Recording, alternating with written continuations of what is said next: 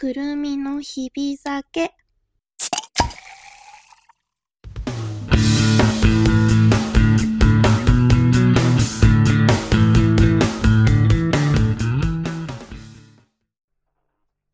本日も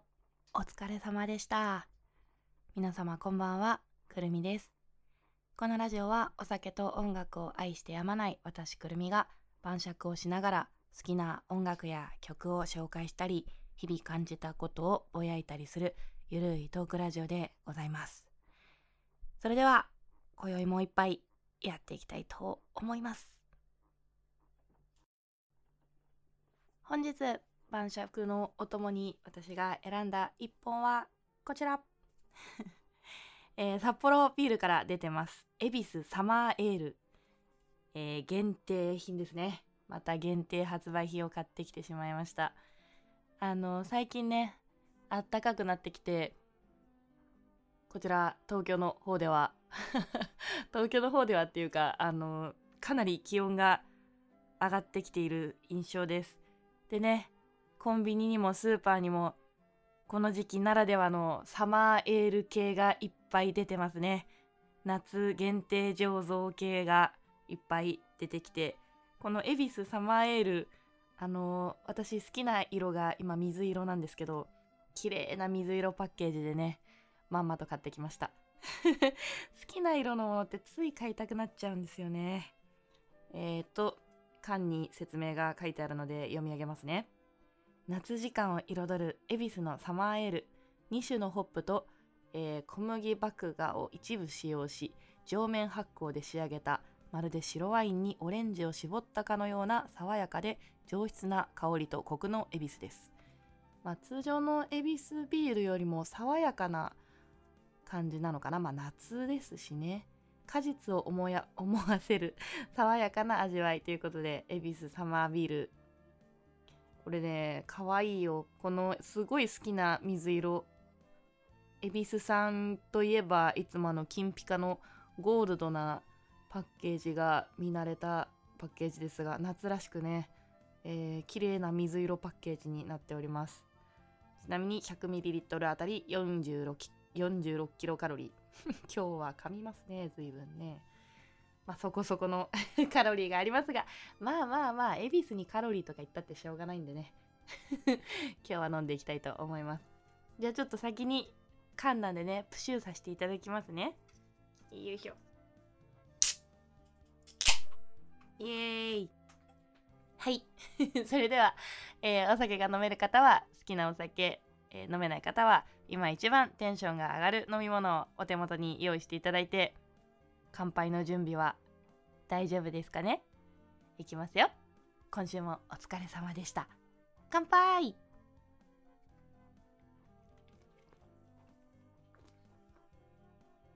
うんあ、思ったよりも酸味が、酸味があります。ほんのりとした。でもなんか確かに通常のエビスビールってさ、あの、私の印象ですけどちょい重めっていうかまあなんかさエビスビールって結構高級ビールじゃない？わかんない？私はその位置づけにいるんですけどまあ値段もさそこそこだけどなんかそのコクを保ちつつあの酸味とほんと白ワインにオレンジって確かにって感じですね。うん。爽やかなあの酸味って言ってもほんとほんのりとしたですよ。ほんのり後味に酸味があってまあその書いてる通りの爽やかな感じですね。個人的にはあんまり白ワイン感は感じないですけどまあ言いたいことはわかります。まあなんか恵比寿ビールで夏を体現するとすればこういう味だろうなって感じですかね。うん。私は結構好きだ好きな味ですけどまあ正直ちょっと人選びそうな気がするけどどうだろう。爽やかではあるけどなんかオレンジ的な酸味が残るのでそういうのが苦手な人はダメかな。かもなんかこれあれかも。キンキンに冷やした方がうまいっすね。間違いなく。個人的には。一層邪道だけど氷とか入れたぐらいアイビーっていうんですかね。アイスビールぐらいしてもうまいかも。なんかこれ今私缶から直飲みしちゃってるんですけど。まあまあ家なんでね。あのでもジョッキをキンキンに冷やして飲んだ方がもしかしたら美味しいかもっていう感じです。高級ビールのサマーエールですね。どんな感想だ？えー、本日のトークテーマは水のような人。ということで、えー、最近ですね結構こもってお仕事をすることが多くて私お仕事中に結構さまざまな、えー、映像を流し垂れ流しながら仕事をすることが結構多いんですけど宮部みゆきさんっていう作家の方知ってますかね皆さん。私大好きなえー、ミステリー作家さん。ミステリーサスペンスなのかな？そういうのすごく多く書いてる人ではあるんですがあれかも。有名なのというか分かりやすいのはブレイブストーリーって知ってる人多いんじゃないかなと思うんですけどブレイブストーリーはすごくファンタジーなお話なんですがこれも宮部みゆきさんが原作を書いてて確かね、アニメ映画化してるんですよ、ブレイブストーリーは。なので、もしかしたらそっちで知ってる人も多いかもしれません。けど、書いてる作品は、えっ、ー、と、ブレイブストーリーみたいなファンタジーな感じではなくて、サスペンスとかミステリーがちょっと多い印象の作家さんなんですけど、もうね、昔から好きで、作品は結構、でもね、とにかく宮部みゆきさんって作品が多いんですよ。なんで私も全部は読み切れてないんですけど結構いつかな中高生ぐらいの時にハマってそこからずっと好きですねブレイブストーリーねアニメの映画も見たんだけどまあねあのこれは原作中みたいになるからちょっとあれなんですがまあでも個人的には圧倒的原作がいいです なんか多分映画だとちょっと書ききれてなかったところが多くってブレイブストーリーはね、あの、すごく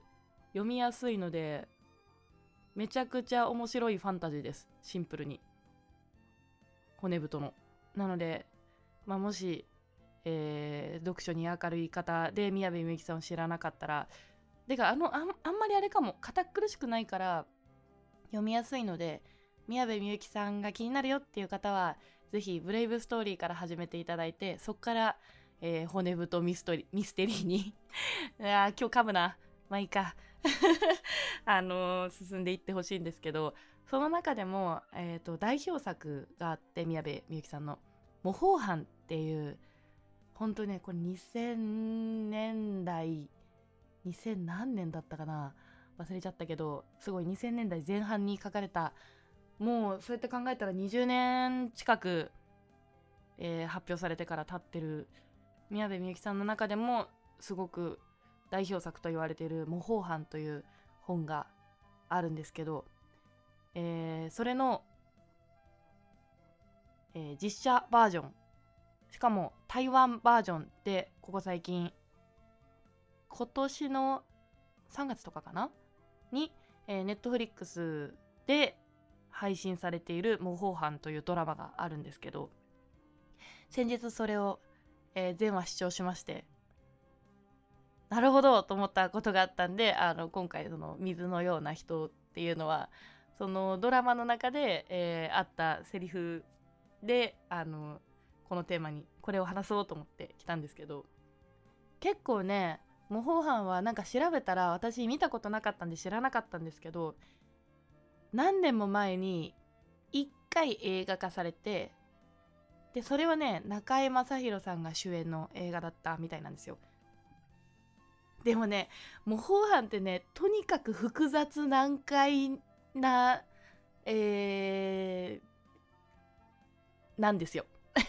いやなんだろう。いやうーんとね話の内容が難しいっていうよりは小説のその原作小説も私持ってるんですけど小説のなんか書き方が独特で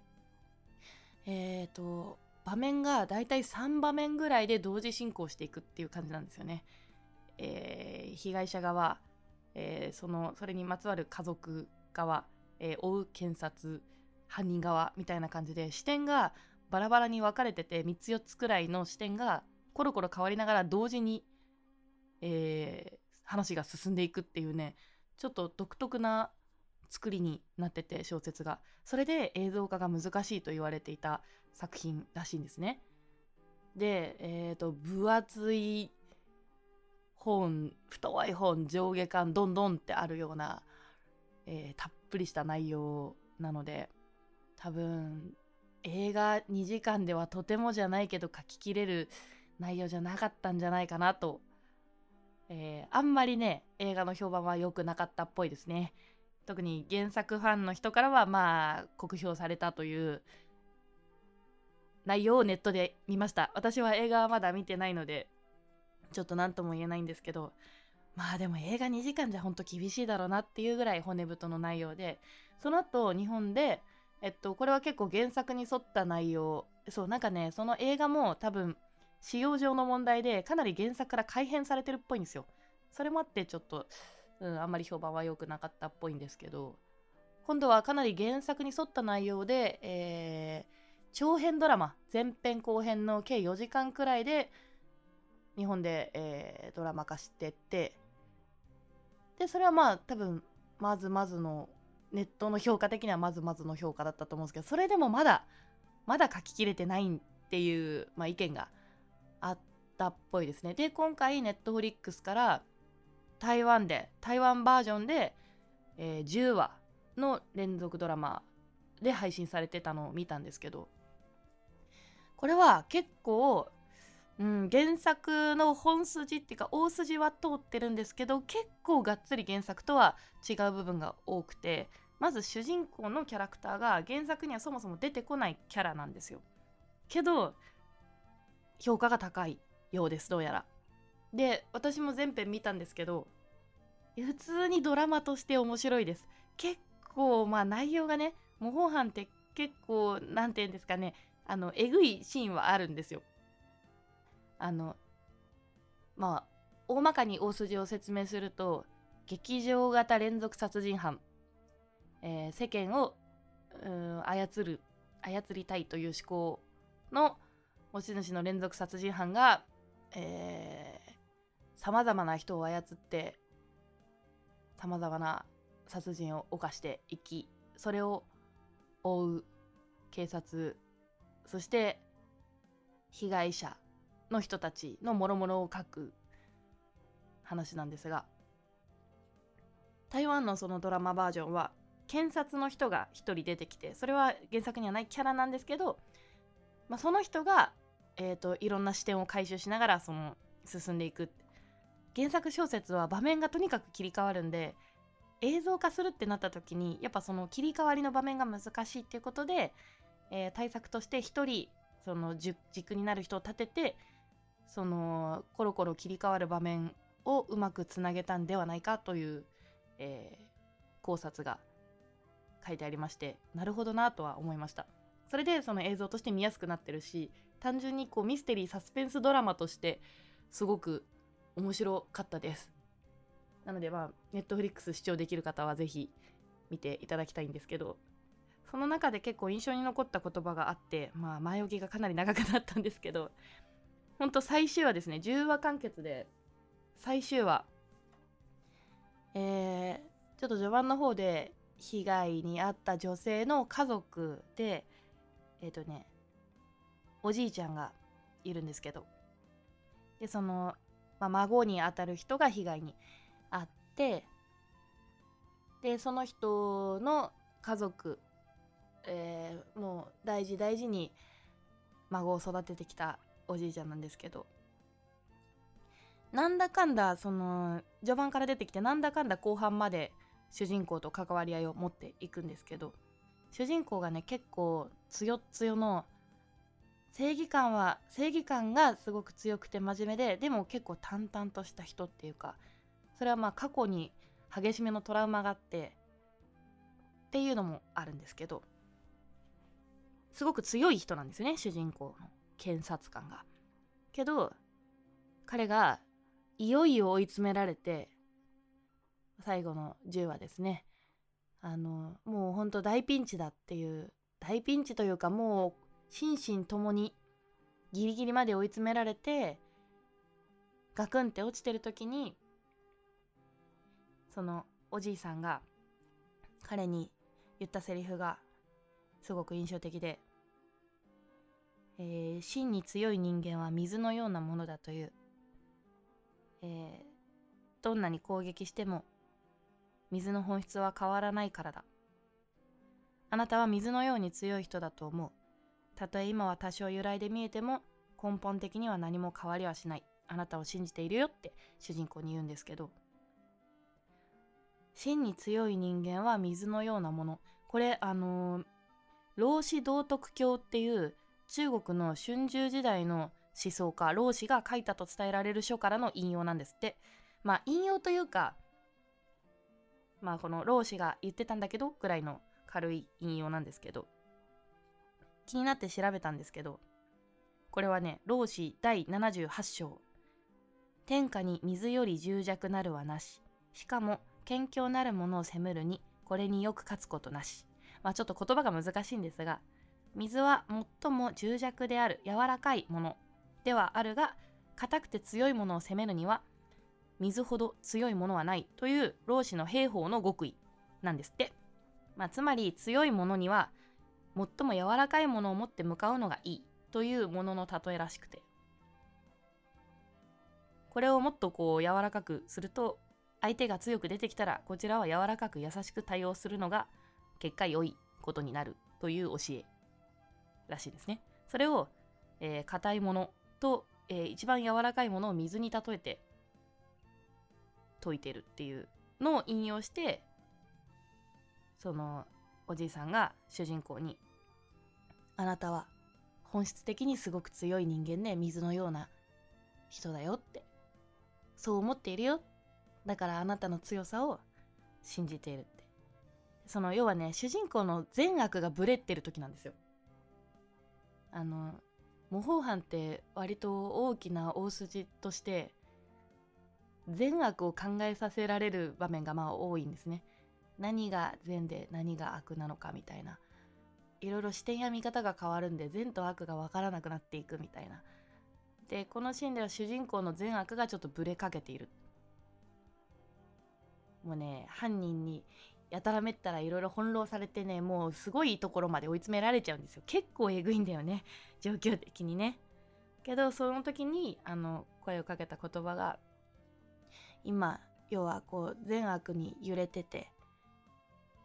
ちょっとその自分が悪だと信じてた信じてたものに引っ張られかけてる彼を、えー、激励する言葉としてはすごく素敵な引用だなって。水のような人。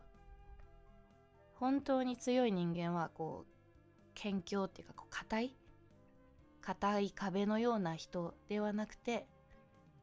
世の中で最も柔らかいと。されている、えー、どんなに強く打たれても水って要は何だろう形は変えるけど変わらないじゃないですか。なんか説明が難しいですけど水ってそういう存在ですよね。あのどんなに強くこう刺激を与えても本質は変わらない。どんなに攻撃しても水の本質は変わらない。それを、えー、真に強い人間は水のような人と例えてる。この比喩表現がすごい敵だし。善悪がぶれてて、えー、自分の形が分からなくなってきている。そういうシーンシーンで主人公にかけた言葉としてはすごくなんか美しいなと思って。なんかうん。なんかすごいこう心に残りました。まあこれはねドラマの話なんですけどでもこう自分のこう気持ちに引っかかったというか残ったという意味ではついさ相手がガーって例えばまあ喧嘩したとして誰かとね強い言葉ではって言われたらこう強い言葉で返したくなる。さらに強い言葉でねじ伏せたくなったり強い態度を取りたくなる時って多分あると思うんですよね。なんかでもそうなるとさ泥沼になるじゃない？なんかもうこう硬いものより硬いものより強いもので相手をねじ伏せようとしてももうなんか互いに傷つき結局解決にはならないっていうこうきつい積み重ねになっちゃうというか硬いもののぶつけ合いだと解決にならないのに傷だらけになるみたいな イメージがあるんですけど本当の強さって何だろうって考えた時に、まあ、水のような人であれっていうのはなるほどなっていい例えだなって。ほらあのさすごいこう凝り固まった頑固者のおじいちゃんとかがさガーって怒ってても本当に純粋なこうピュアピュアな子供がさわーって寄ってきてニコニコってしながらおじいちゃんって言われたらもうそれだけで毒気抜かれちゃったりとかってあると思うんですけど水のような柔らかい強さってそういうなんか本質は変わらないけどその人と接するとこうちょっと毒気を抜かれてしまうというか本当に柔らかいものにはあれだよね。なんかさ童話知ってます？太陽と北風っていう童話があってさ太陽と、えー、北風があの旅人のコートを脱がそうっていう戦いをするんですよね。で太陽はどんどんどんどん熱く違った違うわ。北風だ。北風がどんどんそのピューって風でね力をこう風で旅人のコートを吹き飛ばそうとするんだけど強い風が吹いたらさ旅人はどんどんコートを体に巻きつけて飛ばされまいと頑張るじゃない？でも太陽がポカポカに照らしたら暑いなって自らコートを脱ぐっていうまあ逸話があるんですけどなんかそれっぽいなと思いました。だからこうやっぱこう力任せにことを運ぶことが全てじゃないというか本当の強さではないのかもしれないなっていうまあ一概には言えないけどね。っていうことまでねごちゃごちゃ考えさせられるなんかすごくいいシーンでした。そしてねめちゃくちゃいいドラマだったんでその模倣犯が。原作ファンはどうなんだろう？でもなんかあの対談のねネットの記事を読んだの。宮部みゆきさんとその台湾のあのドラマの人との。あの宮部みゆきさんがいやちょっと怖さ半分期待半分で第1話を見させていただいたんですけどすごく続きが気になる面白いドラマで嬉しかったですみたいなコメントが載ってて。確かにドラマとしてすごくうんなんかあそう結構ねしんどい展開が続くんだけどでもあの、最後にはちゃんとまとまるんでね。あの、興味がある方は、ぜひ見てみてください。私も今日から水のような人を目指したいです。目指そうと思います。どんな締めだって感じですけど。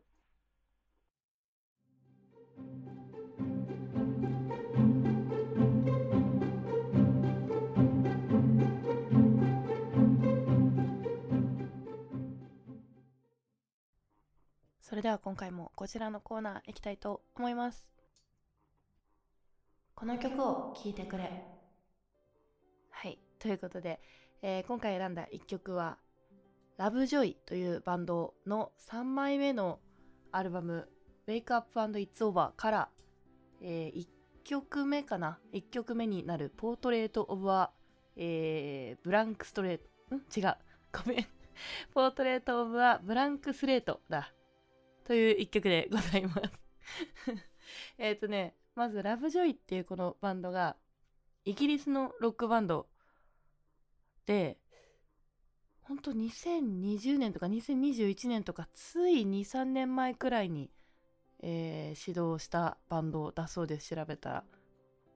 どうやらね、あの、リードボーカルのウィリアム・ゴールドっていう、えー、男の子がやってるんですけど、彼が YouTuber ですね。これ俗に言う。YouTuber でなんか登録者数600何万人とかだった。さっき見たらびっくりした。なんか要は有名な YouTuber で、そこから、えー、音楽活動を指導させたっていう流れなんじゃないかなと思います。まだ、あのー、出てる情報が少なくて、バンドが指導したのが、ほんと最近っぽいので、でも、なんか結構精力的にすでに3枚目のえー、まあ、ミニアルバムが出てるので精力的に活動しているのかなと思われます。でこの「ポートレート・オブ・ア・ブランク・スレート」えっ、ー、と序盤がねめちゃくちゃ単純なリフなんですがこれはまあどう聞いても上がるでしょっていうかっこよさがあっていやこれなんか妙に私のツボを押さえてるのは何だろうって思って調べたらあの同じくイギリスのロックバンドかの有名なアークティック・モンキーズのサウンドに着想を得てというか影響を受けて作ったよっていうのをメンバーがあの公言してるようですね。確かに似てる。めちゃくちゃ通りでって思った。アークティック・モンキーズ私もめちゃくちゃ好きなんですけど曲のなんかそのリフのかっこよさっていうかなんかめちゃくちゃ似てるなって確かに言われてみればという感じです。通りで好きだと思った。他の曲もさらっと聞いたんですけどまあなんか割と好きかなくらいではあったんですけどなんかまあおしゃおしゃれロックっていう感じで。けどなんかこの「ポートレート・オブ・ア・ブランク・スレート」が一番こう残るリフというかまあね序盤からかっこいいねすんごい難しいことしてるわけじゃないのに耳に残るこの踊りたくなるようなリフ展開がもうめちゃめちゃアークティックモンキーズ感が えこれもしかしたら言ったら失礼なのかもしれないんですけどそのアークティックモンキーズの好きだなっていうところをギュッと詰めた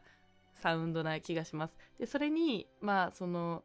なんだろうアークティックモンキーズとかよりもなんかもうちょっと甘いボーカルが乗っかってるって感じでなんか私個人としてはすごくこの1曲に妙に惹かれるところがありました。まだ出始めのバンドなのでなんか本当いろいろ調べたけどそこまでしっかり情報が出てくるわけではなかったのでちょっと今後注目して聴いていきたいなという感じでした。とにかく今この1曲がやたらえー、ツボに入りました。まあ私の好きな方向性だったっていう感じですね。このリフめっちゃベースで一緒に弾きたくなるような。なんかねライブ映像とか見たんだけどめちゃくちゃ女子にキャーキャー言われてた。なんか満員のライブ会場でもうなんかねそのリードボーカルのウィリアム・ゴールドがなんかするたびにもうキャーって声上がってて。あ人気 YouTuber 感確かにあるなってちょっと思いました。偏見かもしんないけど。なんか通常のロックバンドとはなんかまた違う雰囲気に見えましたでもこのアルバム自体も好きなのでうんちょっとなんかねえこのこのバンド知らないな結構なんか Spotify で割と展開されてて Spotify ってあのストリーミングサービスであるんですけどなんかそれで調べたら結構その Spotify 発信のライブに出たりとかなんかそういう割とつながりが深いみたいですね。うん、なのでそれで私もなんか多分好きな方向性だったからこうやって多分出されたと思うんですよ。その Spotify の方から。ま私あのストリーミングサービスは、えー、Spotify ユーザーなんでメインは Spotify を使って結構音楽は聴きあさることが多いんですけど Spotify さんがねよく私の好みを分かってくれてるということで全然知らなかったんだけどその割と好きなロックを聴き当たってたらそれの関連で出てきてああ好きだなと思った一曲なのでちょっと今回は紹介させていただきました。えー、ラブジョイラブジョイってさなんかもう解散しちゃってるんだけど日本でも昔あったよね？あちょっと調べ不足。なんかそうあったんですよ。多分情報が一緒に出てきてて有名な人たちが集まってやってるやつがあったんだよな。ちょっと今度調べておきます。なのでちょっとこの最初のリフだけでも聞いてほしいな。あの誰がどう聞いてもちょっとワクワクするようなあの良さがあるんでぜひこの「ラブジョイ3枚目のアルバム「Wake Up and It's Over」の1曲目「ポートレート・オブ・ア・ブランク・スレート」ぜひ聴いてみてください。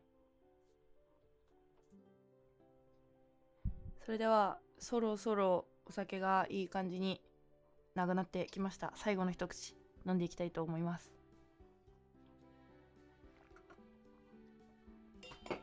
はあ。これなんか飲めば飲むほど